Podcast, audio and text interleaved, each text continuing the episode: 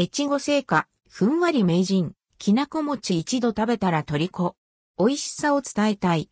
サクッ、シュワッと消える唯一無二の口どけ。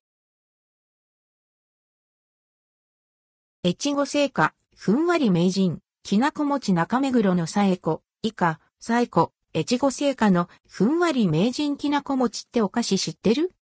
根崎、スーパーでたまに見かけます。初めて食べた時うますぎて驚きました。最後、国産もち米の生地に砂糖と合わせたきな粉がかかってる素朴なお菓子。なのになんでこんなに美味しいんだろう。根先、まず口どけが最高。さっくりした表面に歯を立てるとほろっと崩れて、シュワワーって消えてくんですよね。最後、口どけが儚すぎて、アンドルドクオー今本当に食べたっけ？アンドレッドクオーってなる。エアリーでとっても繊細。根崎、ききなこ餅っていうかもはや粉雪。それか、儚く消えていく恋の思い出。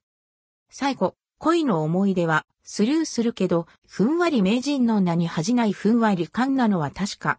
いい意味で、きなこ独特の粉っぽさがなくて、食べ続けてもむせないところも好き。根崎、表面のきな粉がちょっとまばらについているのがいいんですよね。味が濃いところに当たると嬉しくないですか？最後、わかる。全体的に甘じょっぱいんじゃなくて、ところどころで、アンドルドクオー塩味ポイントレッドクオーが来るから余計に後引くんだよね。根崎、ききな粉の香ばしさと和三本の上品な甘みも絶妙。六袋に分かれてるけど気づくと全部ない。最後、きな粉を持ちあるあるかっこ笑い。目の前にある限り食べ続けてしまう。根先、この繊細な口どけときな粉の美味しさは、ふんわり名人きなこ餅でしか味わえないんだよな。最後、いろいろなお菓子食べてきたけど本当に唯一無二。後世に残したい。根崎、個人的に孫と一緒に食べたいお菓子ナンバーワンです。最後、気が早いな。孫と一緒でなくても食べたことない方は食べてみてほしい。根先、お茶受けにも最適ですしね。